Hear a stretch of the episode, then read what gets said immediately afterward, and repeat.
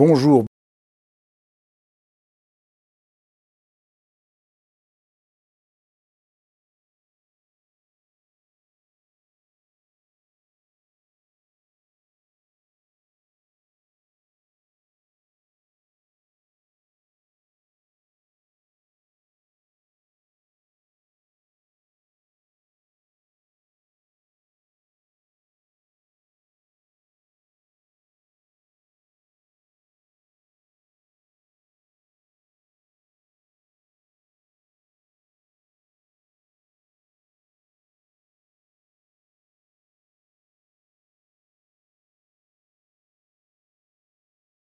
Bienvenue dans ce numéro un peu exceptionnel de dialogue parce que j'y reçois Alexis Lavis qui vit euh, à Pékin et on va être en direct euh, de Pékin pour faire euh, ce numéro.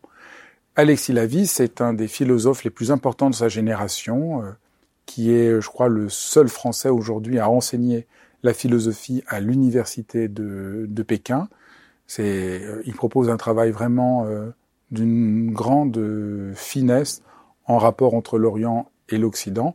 Et j'ai un lien particulier euh, avec lui puisqu'il enseigne euh, régulièrement dans l'école euh, de méditation et, son savoir de la pensée chinoise, de la pensée tibétaine, du bouddhisme, de la féminologie, de Bergson, en font un éclairage très profond. Et aujourd'hui, nous allons explorer la question de la liberté, Comment être libre? Qu'est-ce que ça veut dire qu'être libre? Comment faire face à une situation à partir de son dernier livre, L'imprévu? Bonjour Alexis, je suis très heureux et même un peu impressionné de faire cet entretien avec toi puisque toi tu te retrouves à Pékin et moi à Paris et pour, pour parler de euh, ton dernier livre qui est euh, très surprenant, L'imprévu. Peut-être on pourrait commencer par qu'est-ce que c'est l'imprévu pourquoi, euh, c'est un sujet?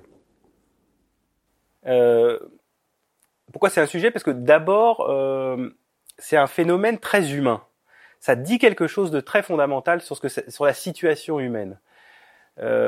et c'est-à-dire que il y a effectivement dans la condition humaine une sorte d'ouverture à une temporalité, évidemment la mémoire, le passé, le présent, mais aussi l'être euh, dans l'avenir, quoi. Et donc, euh, euh, ce qu'on on a tendance à, il y, a une sorte d'angoisse fondamentale ou une sorte d'attente fondamentale, d'expectative fondamentale, d'être en avenir d'une certaine manière, propre à la condition humaine.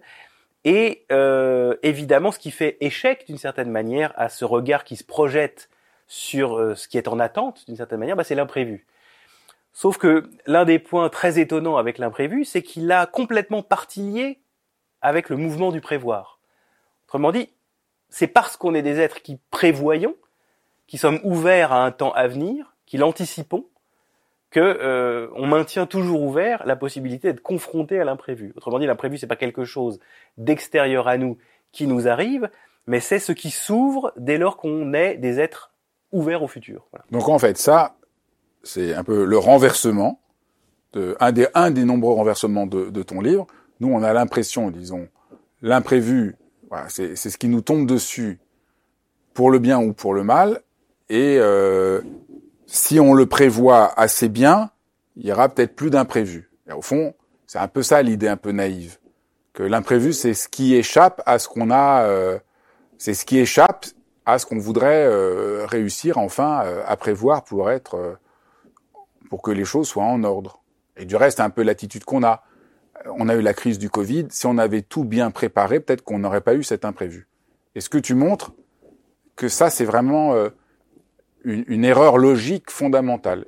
Oui, oui, euh, c'est une erreur logique euh, simple. C'est-à-dire, c'est simple, c'est effectivement, il n'y a d'imprévu que dans l'horizon d'un prévoir, puisque un imprévu, c'est quelque chose qui déçoit une prévision. Autrement dit, lorsqu'un imprévu arrive, il faut qu'il y ait d'abord une prévision. Dès lors, lorsqu'on veut conjurer l'imprévu par la prévision, eh ben on réouvre la possibilité de l'imprévu à chaque fois. Puisqu'il ne peut y avoir d'imprévu que sur le terrain de quelque chose qui est prévu. Et donc, plus on veut prévoir, plus on ouvre encore les possibilités de l'imprévu. Ça, c'est très abyssal parce que on a tous, ce qu'on nous dit partout, tout le temps, c'est euh, prévoyons, contrôlons davantage le réel pour qu'il y ait le moins possible d'imprévus. Et en réalité, non, puisque, par exemple, ce qu'on pourrait appeler l'incontrôlable, le phénomène de l'incontrôlé. Le phénomène de l'incontrôlé, il ne peut arriver qu'à partir d'un désir de contrôle. Quelqu'un, imaginons une situation, quelqu'un qui, au fond, ne cherche pas trop à contrôler les choses. Mais si un accident se produit, il va pas l'interpréter comme un incontrôlé. C'est-à-dire qu'on on confond l'accident. Il, y, a toute une interprétation très profonde derrière ça. C'est-à-dire que le réel, comme il advient, il est compris à partir d'un pouvoir du regard anticipateur. Et, lorsque ce réel qui advient déçoit ce pouvoir du regard, alors il y a un prévu. Mais on voit bien que l'advenir lui-même, le fait que quelque chose arrive, il n'est ni, ni prévu ni imprévu. Il est ce qu'il est, tout simplement.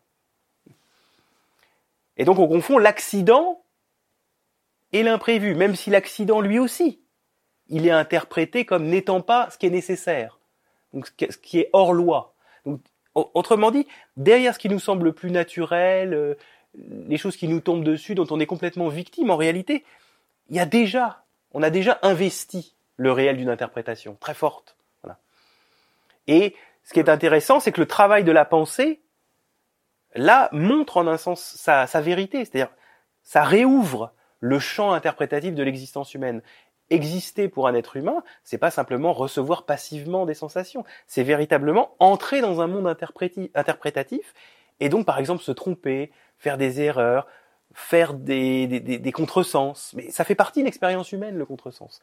Et notre quête de vouloir conjurer l'imprévu par l'excès de prévision est un contresens logique, mais qui trame complètement notre existence.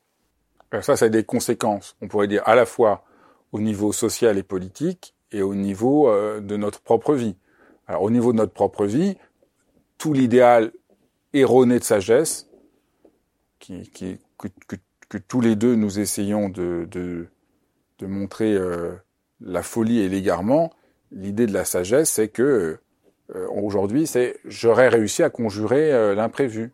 Je serais dans une dans un contrôle tellement profond de tout ce que je sens, de tout ce que je peux faire, que je ne serai plus atteint. Au fond, ce que tu montres, c'est non, être humain, c'est être atteint. C'est être atteint, même si, euh, en un sens, il, y a, il pourrait y avoir euh, une dimension de conjuration, mais euh, elle n'est pas dans l'élimination de l'imprévu. Elle est dans l'ouverture d'un rapport, à mon avis, plus pensant euh, à l'imprévu, euh, parce que par exemple, euh, l'autre excès, donc on, veut euh, effectivement euh, se guérir de tout imprévu dans un esprit gestionnaire en multipliant les calculs statistiques prévisionnels, mais l'excès inverse, c'est par exemple de vouloir vivre comme une grenouille ou une plante verte, c'est-à-dire je suis dans l'instant présent, permanent, il n'y a plus de temporalité, il n'y a plus de passé, il n'y a plus de futur, il n'y a que ici, ce qui est une, ce qui est une hérésie du point de vue même de la condition humaine. On est des êtres de temps, on est gros de temps. Donc euh, l'idée qui est de l'imprévu est, est, quelque chose d'irréductible d'une certaine manière, en tant que nous sommes des êtres ouverts au futur. Donc forcément, il y a, on peut être déçu, on peut être désarçonné. La possibilité du désarroi, elle est constitutive du chemin humain. Parce que justement, être un être humain, c'est être en chemin. Être en chemin, ça, ça peut signifier aussi se gourer. Désarroi, ça veut dire se tromper de voie, dérailler, délirer. Le délire, c'est le changement de voix. Et eh ben, c'est ça. Euh, et, donc, du coup, effectivement, il y a l'excès. Euh, tout ce qui, ce qui est en cause, ça n'est pas l'imprévu lui-même, mais c'est le rapport qu'on a à l'imprévu. C'est-à-dire complètement nihiliste dans deux cas. Soit on veut le détruire et en finir complètement avec, c'est le, c'est le, on pourrait dire le délire scientiste, ou euh, complètement, oui, oui, ultra calculateur, ou alors c'est euh, le délire quiétiste d'une certaine manière, ou le délire euh, d'une sorte de bien-être qui soit complètement englué dans une non-temporalité. Et dans tous les cas, c'est marrant, c'est la négation du temps. C'est la négation de la, voilà, du fait que nous sommes des êtres de temps. C'est ça la vérité de l'homme. Et derrière ça, au fond, je pense qu'il y a quand même la volonté d'en finir avec la mort. Dans un éternel présent, ou alors dans, une, dans un temps qui est complètement programmatique. Est-ce qu'on peut est-ce qu'on peut euh, creuser un peu la manière dont notre temps, par sa volonté de tout prévoir, donc d'éviter l'imprévu, au fond est nihiliste? Ah oui, bien sûr. Ça c'est, euh, j'essaie de le montrer d'ailleurs dans le livre à plusieurs, euh, sous plusieurs aspects. Déjà, la première dimension qui est presque dans l'introduction du livre, c'est que la démarche qui consiste à vouloir éliminer l'imprévu refuse de le penser. Autrement dit, refuse de lui laisser le temps d'être ce qu'il est. On veut tout de suite éliminer quelque chose, sans savoir véritablement ce que c'est, sans même se poser la question si l'élimination de l'imprévu, par le, prévoir, en un sens conditionne l'existence même de l'imprévu. Et donc du coup, tout comme quand on pense pas, on tourne en rond. Il y a quelque chose qui est euh, une sorte de mouvement de confusion, mystérisation de la confusion. Euh, et, donc, et ça, c'est clairement une dynamique du nihilisme, l'hystérisation de la confusion. Ouais. Le, le, le, le nihilisme, c'est pas du tout quelque chose de passif ou de statique, c'est très dynamique. Mais c'est un mouvement vraiment où de l'accélération du on fonce dans le mur. On fonce dans le mur, on voit qu'on va dans le mur, réaction nihiliste, on accélère parce qu'on sait rien faire d'autre. Donc ça c'est vraiment un mouvement très propre à notre temps et je pense que beaucoup de gens voit ce qui se passe. C'est très intéressant le, la réaction sanitaire globale vis-à-vis du Covid. Euh, ça a été quand même pour beaucoup une multiplication exponentielle des euh, des euh, des plans, des, des, des, gestions globales, des, des, études programmatiques, des voilà, bref une multiplication des bureaux statistiques sur les prévisions de l'évolution du virus. Alors on, aurait pu se dire bon, peut-être l'essentiel c'était de soigner les gens tout simplement, tout bêtement, euh, voilà. Et, au niveau des papiers, on a véritablement énormément d'études sur le comportement à venir du virus, sur le comportement à venir des populations, sur l'évolution de l'économie. on, est, vraiment dans une calcul.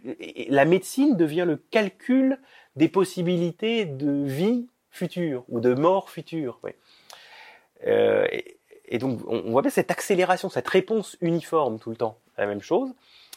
Alors que beaucoup l'ont dit, effectivement, c'est un virus nouveau, donc c'est vraiment un imprévu euh, qui marque de la nouveauté euh, son, sa présence.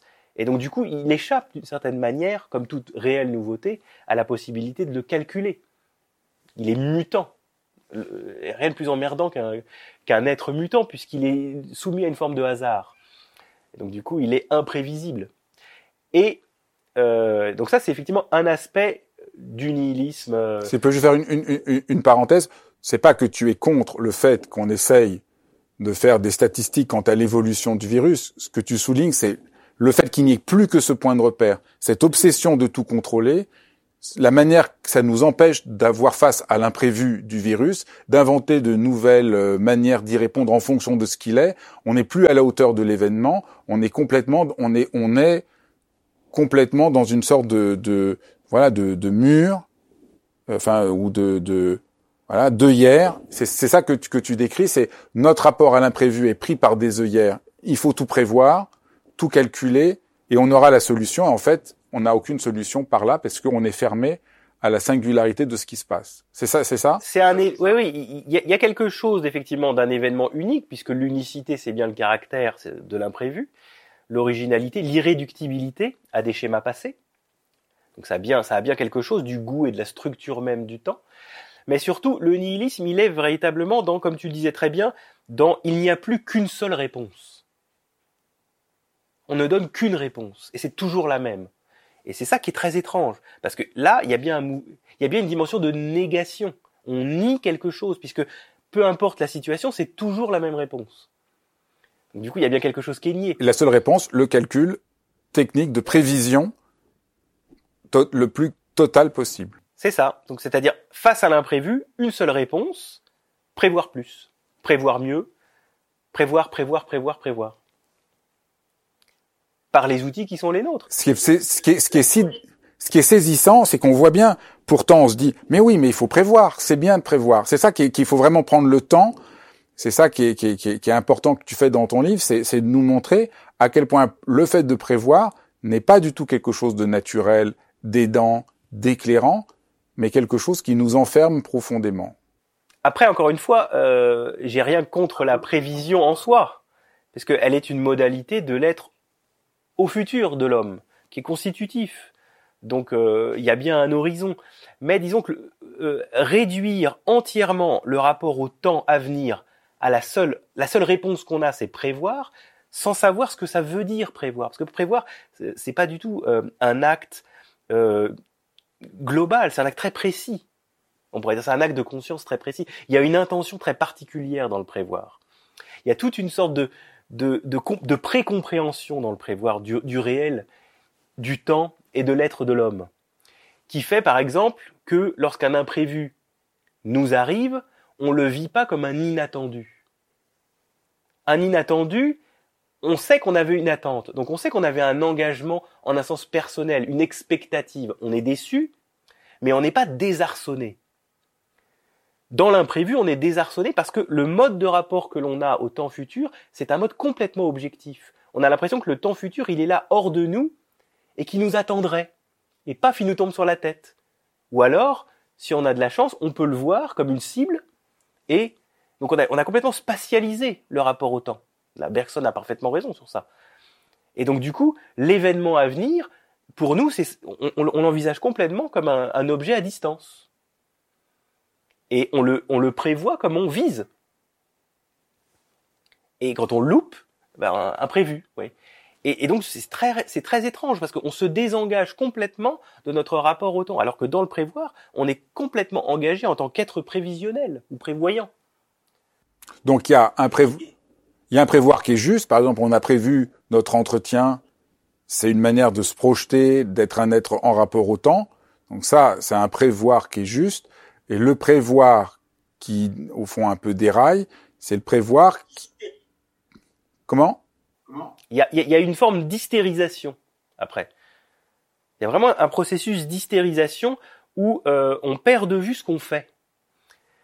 Euh, et, moi, je trouve ça très, très intéressant, les, les, personnes qui aiment beaucoup faire leur planning, parce que ça, c'est totalement une dimension de la prévision quotidienne, faire son planning. Et il y a des gens qui ont vraiment besoin de faire leur planning euh, et qui savent très très bien que les choses vont pas se passer comme ça, ou qu'il va y avoir des imprévus.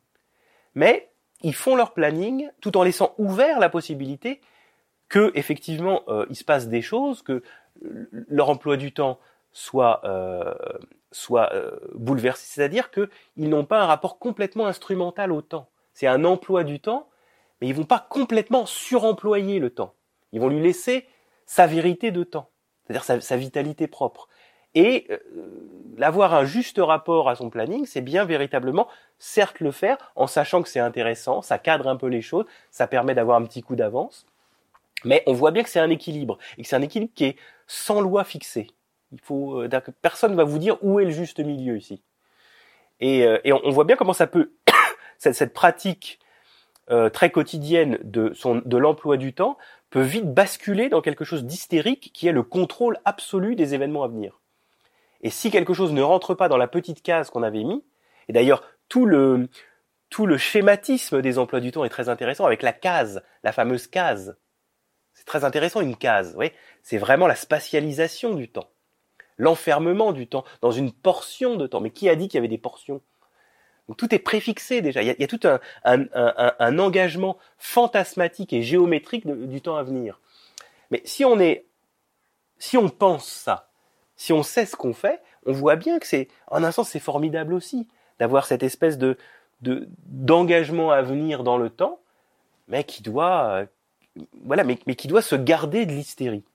Et donc, du coup, il y a dans le rapport à l'imprévu, qu'il ne faut pas conjurer au sens de annihiler, il faut garder la vérité du temps, la fraîcheur du temps, euh, il y a euh, un élément de sagesse à avoir. Parce que précisément, qu'est-ce que ça veut dire sagesse ici? Ça veut dire c'est une forme de savoir dont on n'a pas la règle, dont on n'a pas le curseur absolu, qui doit se trouver, qui doit se trouver.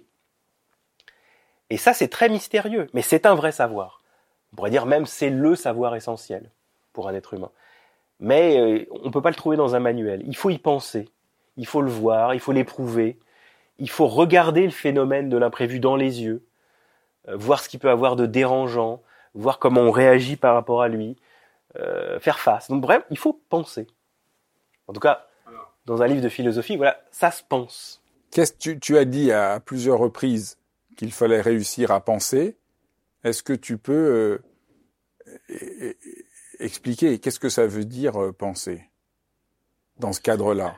On, se doute bien qu'ici, ça ne veut pas vouloir dire calculer. Euh, on n'est pas dans l'horizon d'une détermination purement comptable et rationnelle, ordonnante, on pourrait dire, et de, ce que veut dire l'imprévu. On n'est même pas dans la recherche d'une définition de l'imprévu on est vraiment pensé ici, c'est envisager, c'est-à-dire découvrir des visages. Comment ça se présente l'imprévu à nous? Et par rapport à cette présentation, la manière dont il se montre à nous, euh, parce que c'est vraiment essentiellement un phénomène. C'est-à-dire que c'est quelque chose qui se montre et qui se montre pas sous le même visage. Et donc, par ce, ce souci du regarder, vraiment, la pensée c'est d'abord le regard, c'est le seul même regard, on ne voit pas si on ne pense pas. Euh, ça, c'est vraiment la leçon de Platon, quand même, il faut le dire. L'être humain n'a pas Dieu. Il pense, c'est tout. Si on n'avait que des yeux, on ne verrait pas.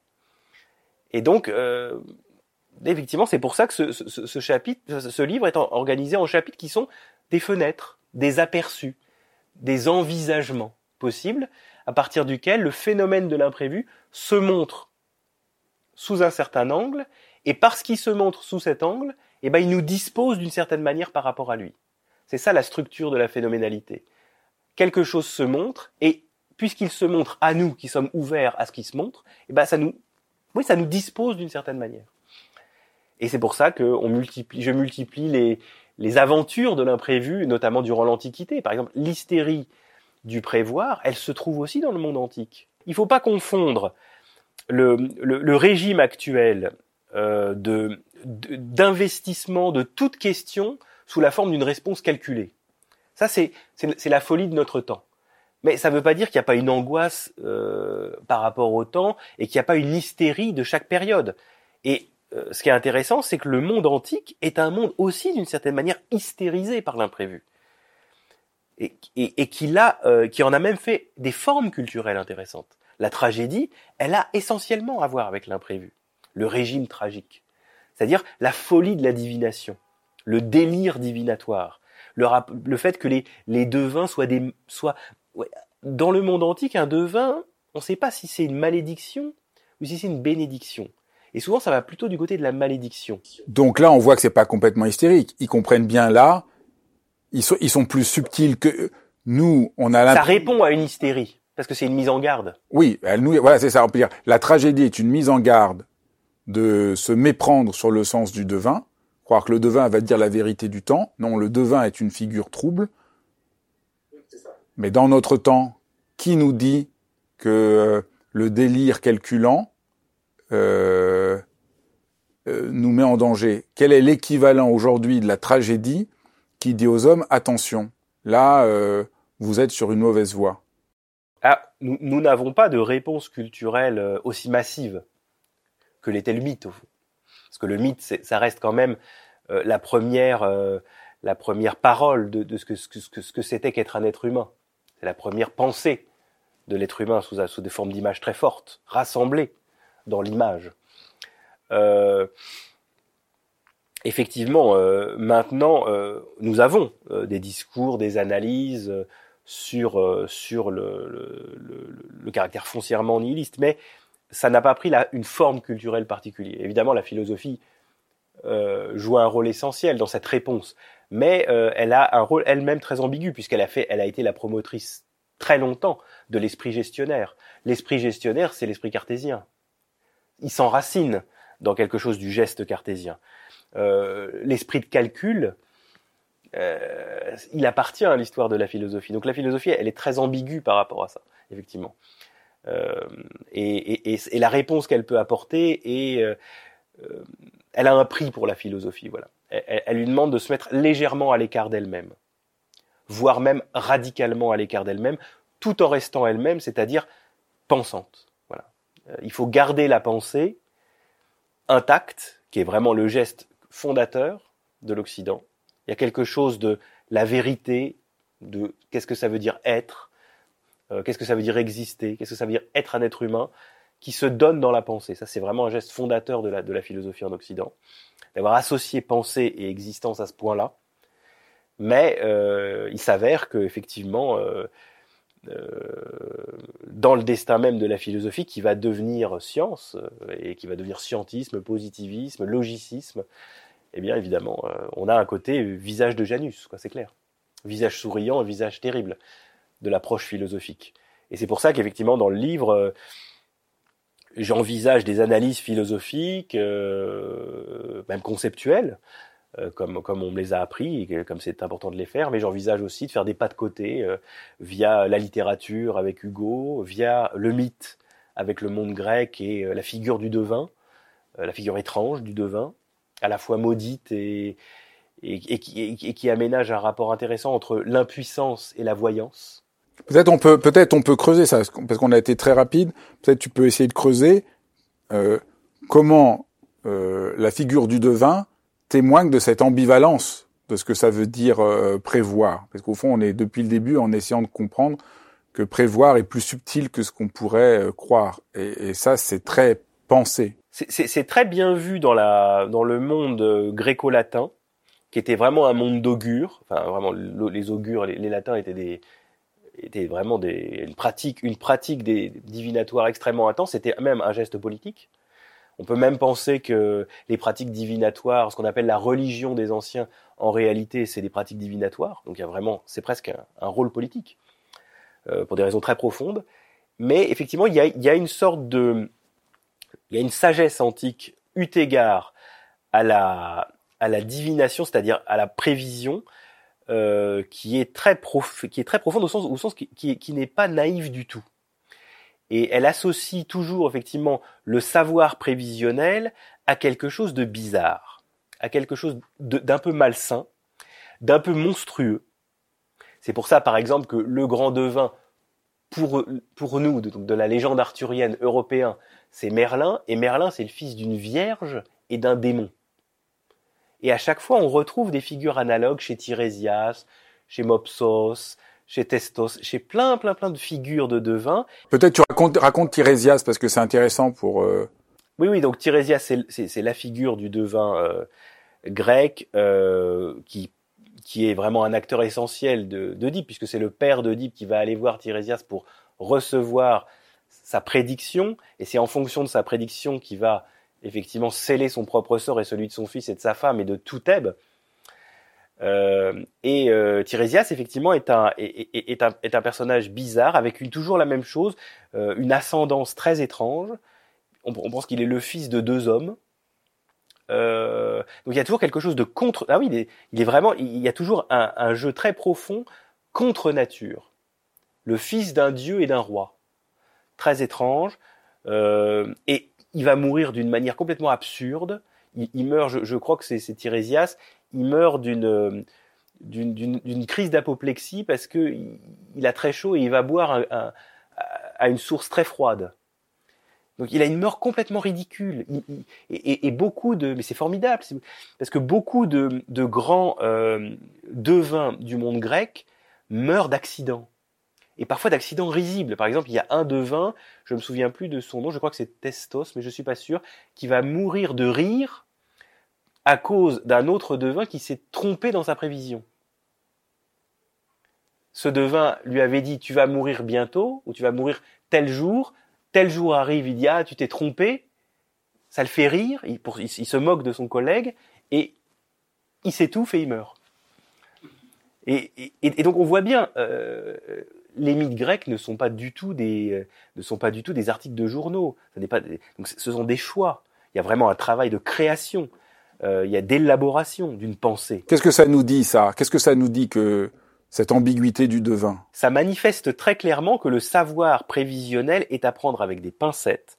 Ça n'est pas un savoir véritablement naturel, c'est-à-dire que l'horizon du savoir naturel, bah, c'est l'horizon de ce qui nous est donné dans le monde de la vie, de l'expérience directe.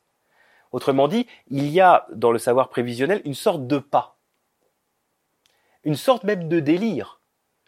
Parce que c'est très intéressant que le savoir prévisionnel était associé objectivement au délire, la possession par un dieu. c'est très intéressant parce que ça change complètement notre perspective. Nous, on est uniquement dans la perspective est-ce que c'est possible ou pas Est-ce que c'est vrai ou pas qu'on peut prévoir Tandis que là, la question c'est pas ça. La question c'est est-ce que prévoir a du sens À quel prix ça a du sens À quel prix ça ne peut nous De quelle manière ça peut au contraire nous aveugler La prévision de Tirésias dans Oedipe, elle est pas fausse, mais au fond, la suivre entraîne la catastrophe. Au fond, c'est ça que attention, en voulant entrer dans la prévision, vous risquez de sortir de l'espace de votre propre humanité. Au fond, c'est ça. Ah oui, puis alors euh, ça va ça va beaucoup plus loin. C'est-à-dire que là, il y a véritablement la structure mythique de l'homme grec euh, qui est qui est mise en péril parce que le, le savoir du futur est un savoir divin. Et ça, c'est intéressant parce que ça vient même de la constitution du monde chez les Grecs. C'est-à-dire que il y a celles qui peuvent il y a les dieux qui vont faire le temps. C'est les moires. C'est vraiment les, déesses qui président au destin. Donc c'est les créatrices du temps à venir, les moires. Or, les dieux n'ont pas de contrôle sur les moires. Autrement dit, même les dieux sont soumis à ce qu'a prévu, à ce qu'ont prévu les moires pour eux.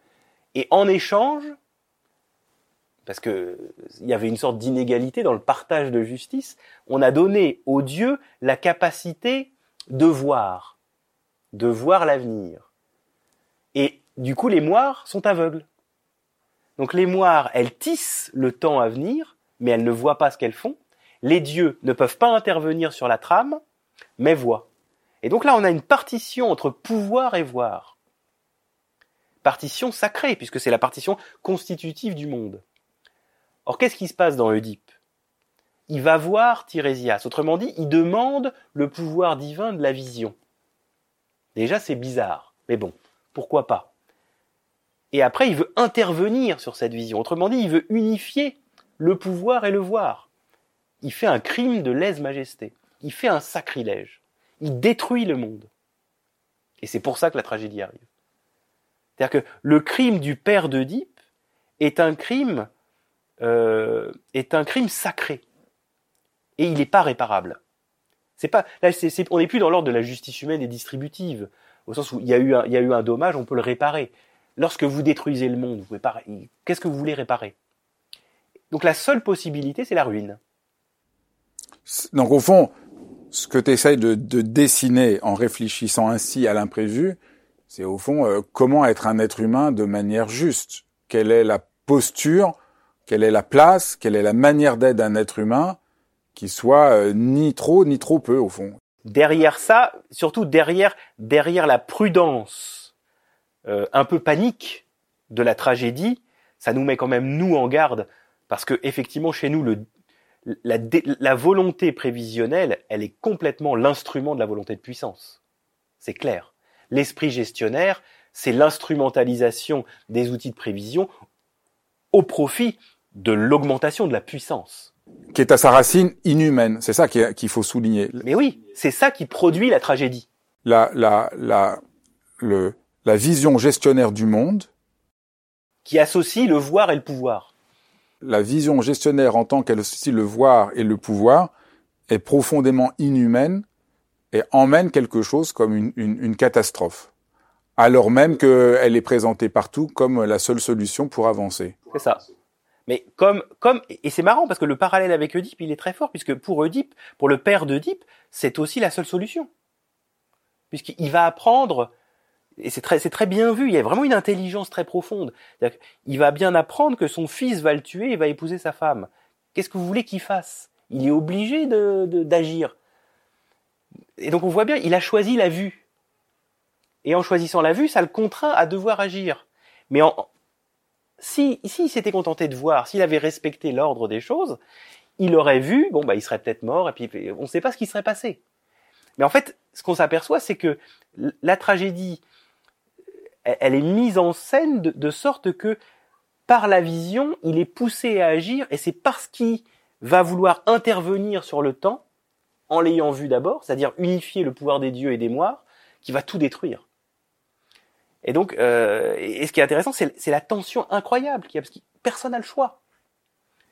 C'est ça qui est fou, c'est que c'est plus une question de choix. On est vraiment dans quelque chose, on manipule des, euh, tendances déraisonnables. Tu donnes plein de pistes pour, pour avoir un rapport plus sain à l'imprévu que le rapport hystérique. Une des manières, c'est d'accepter que ce soit un défi à l'intelligence. Et là, euh, on n'aura pas le temps de tout déployer, mais tu fais une analyse à partir de Victor Hugo pour montrer que, au fond, un rapport, voilà, un écrivain qui nous montre qu'un rapport sain à l'imprévu, c'est d'accepter euh, de perdre pied, de ne pas savoir, d'être inquiété par l'imprévu. Qu'au fond, nous, quand on est inquiété par l'imprévu, on pense que c'est parce qu'on n'a pas assez bien prévu. Non, on est inquiété par l'imprévu parce qu'on est profond des êtres humains et en acceptant d'être inquiété par l'imprévu, alors on a une chance d'agir plus justement. Oui, oui, je, pense que c'est euh, c'est un peu étrange de citer Victor Hugo maintenant, mais il y a, y, a, y, a, y a une sagesse très profonde chez Victor Hugo aussi, en plus d'une bon, certaine quand même grandeur de l'écriture. Mais Victor Hugo, il savait quelque chose de l'être humain. Et en plus, dans, une, dans un certain optimisme, d'une certaine manière. Et chez, chez Victor Hugo, l'imprévu joue un rôle dans le drame de l'être humain, c'est-à-dire dans l'action, la geste humaine. Il a un rôle particulier. Autrement dit, il le considère, il lui donne un rôle très, vraiment très étonnant qui est celui, non pas du réveilleur, mais du coup de poing. L'imprévu, c'est ce qui vous arrête. C'est ce qui arrête la routine. C'est ce qui arrête le ronron. C'est ce qui fait dérailler, et plus que dérailler, c'est vraiment le coup de poing du réel dans l'âme. Et autrement dit, ça permet pour Victor Hugo, puisqu'on est désarçonné, puisqu'on est comme suspendu, on ne sait plus, et ben ça permet à quoi? Ben ça permet simplement de enfin agir non pas à partir du train-train habituel, non pas à partir des conditionnements, mais d'agir véritablement à partir d'une sorte de brèche qui s'est ouverte et d'agir simplement à partir de soi. Donc c'est un moment de vérité. Et dans plein de moments de Victor Hugo, bah, évidemment dans Notre-Dame de dans, euh, dans Notre-Dame de Paris, mais surtout dans Les Misérables. Tu peux donner un exemple pour qu'on pour qu'on voit? Oh bah oui, bah c'est vraiment là. Euh, il, y, en a plein, mais il faut en mettre deux en parallèle. Euh, je pense le premier, c'est l'imprévu de de, de, de l'abbé Myriel, euh, le fameux épisode de l'abbé Myriel avec Jean Valjean. Donc Jean Valjean sort du bagne, il va à Digne, dans la ville de Digne, et effectivement, euh, il est très pauvre, et puis c'est un bagnard, il est devenu une bête. Et, et il, cherche un asile ou un bout de pain pour la nuit, il demande le gîte et le couvert, qui était une demande sacrée à la base. Hein. Tout le monde lui, lui refuse, parce qu'il a, il a ce fameux papier jaune des, bagnards, des bagnards, et le seul qui l'accueille, c'est l'évêque de Digne, qu'on appelle Monseigneur Bienvenu, et euh, parce qu'il accueille tout le monde. Et donc il l'accueille, euh, il l'accueille comme un homme, euh, il, il, le fait dormir dans les draps blancs, il le fait manger dans la vaisselle d'argent, et pendant la nuit, euh, Jean Valjean est tellement troublé d'être traité comme un être humain qu'il a une espèce de réaction d'opposition parce que ça va complètement contre ses habitudes où il était traité comme une bête au bagne et même comme une sous-bête. Que une sorte de réaction de l'habitude, parce que c'est rassurant, l'habitude malgré tout, même quand elle est terrible, et il s'enfuit dans la nuit en volant l'argenterie, et notamment les fameux deux chandeliers, qui est, le seul héritage de la mère de l'évêque de Digne, qu'il a gardé. Sinon, il a tout donné aux pauvres. Mais il, avait gardé cette petite coquetterie. Et euh, évidemment, Valjean, il est rattrapé par la police, qui le ramène le lendemain matin euh, à l'évêché de Digne, et il, est emprisonné et euh, Valjean est coincé entre deux gendarmes qui tendent les deux chandeliers plus l'argenterie. Euh, ah non, c'est pas ça, non, non, qui, tendent l'argenterie, pardon, qui tendent il n'a pas pris les chandeliers, qui tendent l'argenterie, et en lui disant, voilà, il vous a volé ça, et, euh, et, l'évêque de Digne dit, mais pourquoi vous leur avez pas dit? Alors Valjean comprend pas, les, gendarmes ne comprennent pas, mais il dit, mais, mais je vous les ai donnés. Et alors les gendarmes sont, sont, sont arrêtés, mais libérez cet homme, je lui ai donné. Et il dit, mais en plus, vous êtes parti, vous avez oublié les chandeliers. Et donc il court dans la maison et il donne les chandeliers à Valjean. Et Valjean est terrassé. Là, c'est l'imprévu, parce que dans tout ce qui peut se passer pour Valjean, dans l'horizon de son monde, c'est ça l'horizon. Vraiment, le temps, c'est l'ensemble des possibles. Mais le monde de Valjean, il n'a pas une infinité de possibles. Dans le monde de Valjean, un être humain, c'est forcément un salaud. Et là, il voit un saint. Et, et il est complètement désarçonné. Et la, la, c'est inenvisageable, c'est complètement imprévu, ça sort de sa possibilité de voir le monde à venir, et pourtant c'est, c'est face à lui comme un fait, et il est tellement euh, désarçonné que euh, euh, Hugo décrit ce mouvement de l'âme qui est d'une violence terrible. Il y a un combat, euh, il est sonné comme un boxeur, vraiment c'est très violent, et à la fin il y a un choix. Que l'imprévu, c'est pas c'est pas l'imprévu qui décide, c'est l'imprévu qui vous force à vous décider. Donc l'imprévu ne fait rien. C'est pas du tout euh, euh, l'imprévu ne vous fait pas être. C'est vous qui êtes à un moment donné requis à être par cette ouverture de l'imprévu. Euh, Valjean va réussir dans cette épreuve. Donc on est au début. Et à la fin, cette même épreuve de l'imprévu. Juste une seconde. Donc, ce que fait l'imprévu pour Jean Valjean va le conduire à un changement radical de perspective de vie et laisser tomber le fait que tous les hommes sont des salauds et essayer euh, d'œuvrer euh, de manière euh, vraiment humaine. Voilà, c'est ça le. le... Mais, mais oui, oui. Alors, ce qui est intéressant, c'est que parce que ça reste une pensée de la conscience et du soi, euh, Victor Hugo. Donc c'est vraiment Victor Hugo, c'est un penseur de la prise de conscience. Un être humain, c'est d'abord une conscience.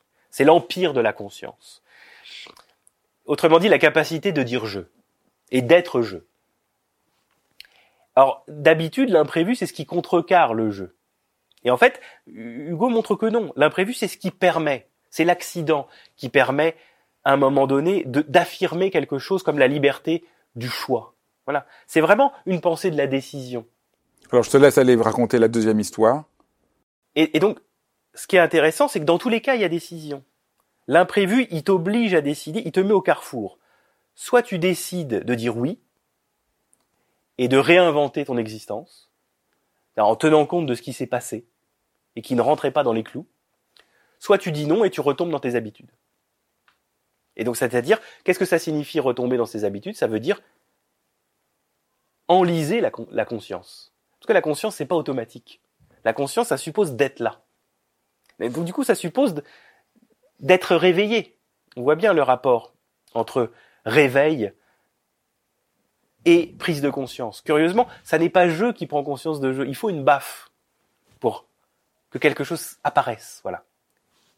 Le réel et moi, dans cette double relation que fait émerger l'imprévu, sous le mode du coup de poing dans la gueule quand même. C'est toujours violent chez, euh, et à la fin des Misérables, euh, pas à la fin fin, mais enfin oui, Javert qui suit euh, comme une ombre Valjean.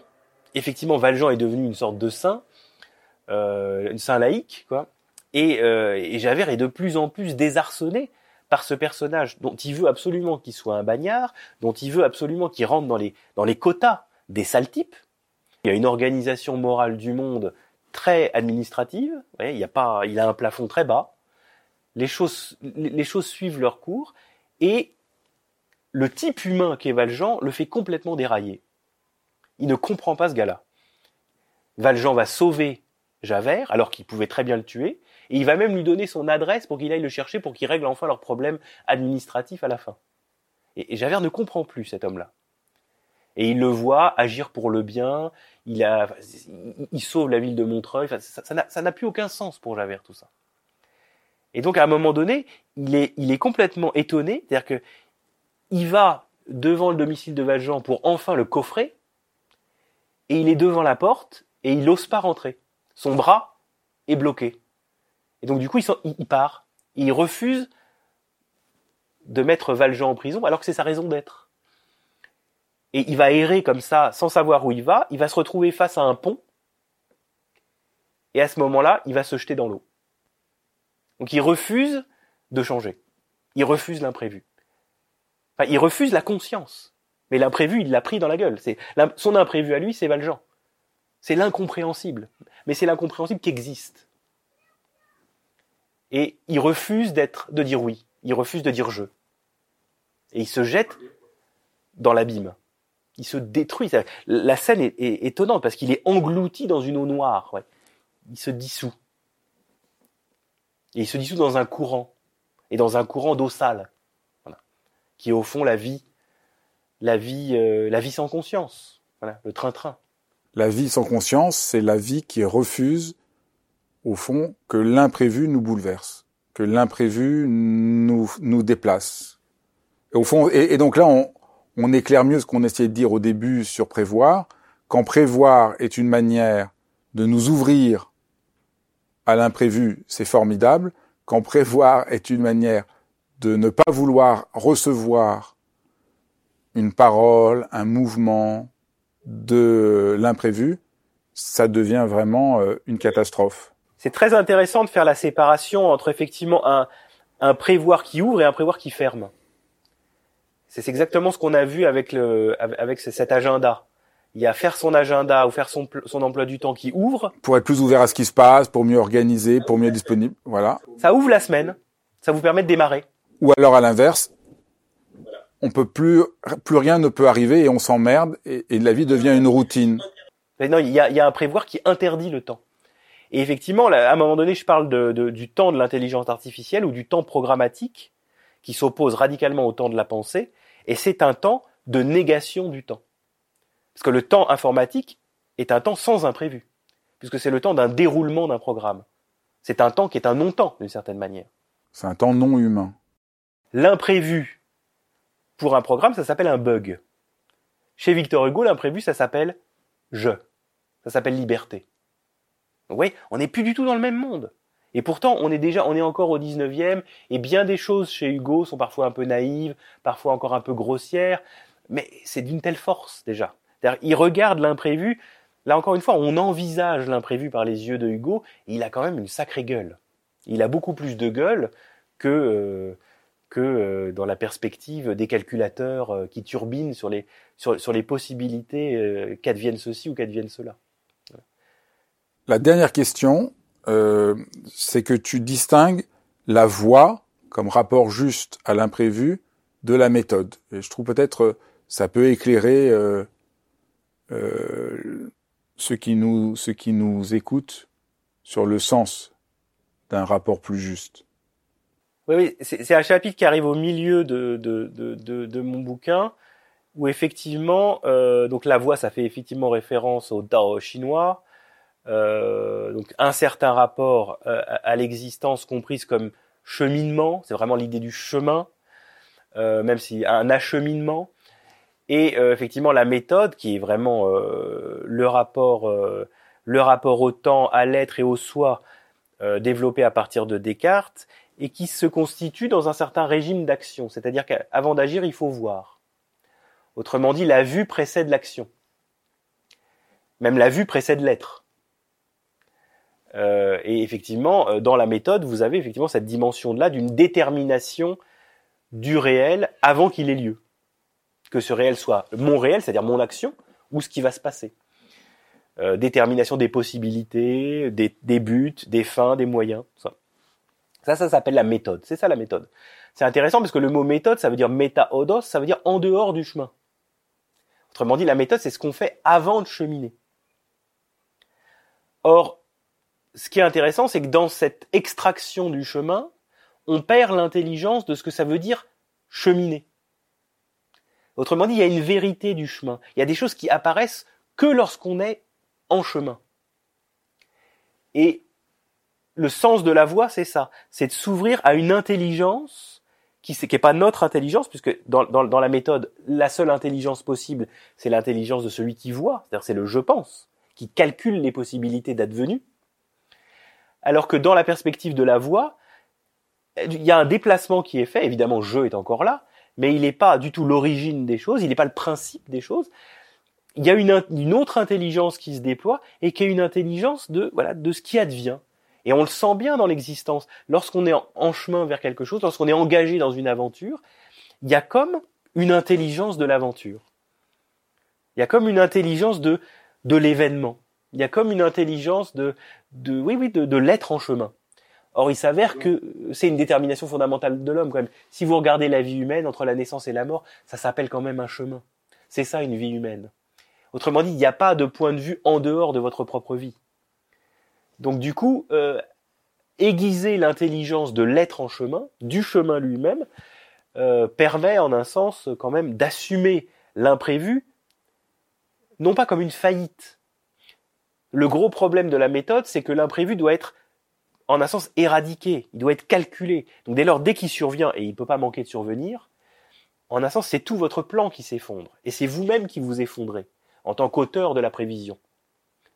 Donc du coup, il y a un côté paralysant, paniquant, déstabilisant, alors qu'en fait, euh, bon, euh, d'une certaine manière, si, euh, pour le dire un peu, un peu grossièrement, on s'engage dans l'être et puis après on voit comment on peut faire, évidemment, ce risque que l'on prend dans l'existence et qu'on va assumer, ce risque de commencer, comme disait très bien Alain, c'est quoi le secret de l'action C'est commencer. Autrement dit, dans ce risque de commencer, on assume quand même quelque chose que oui, l'imprévu va survenir, on risque d'être désarçonné, et c'est une autre intelligence par rapport à l'imprévu qui se déploie.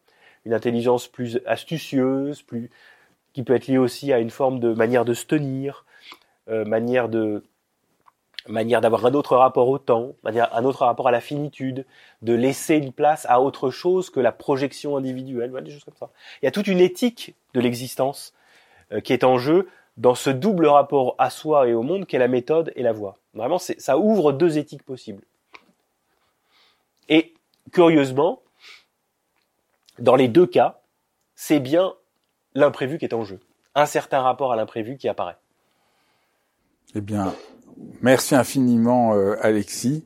Et je renvoie vraiment à la lecture de ton livre parce qu'on n'a couvert que quelques aspects de euh, sur euh, l'imprévu. Voilà, j'espère que ce numéro de dialogue vous a donné envie de lire le livre d'Alexis, L'imprévu, vous a donné envie de découvrir plus avant euh, la philosophie, la manière dont elle peut nous parler.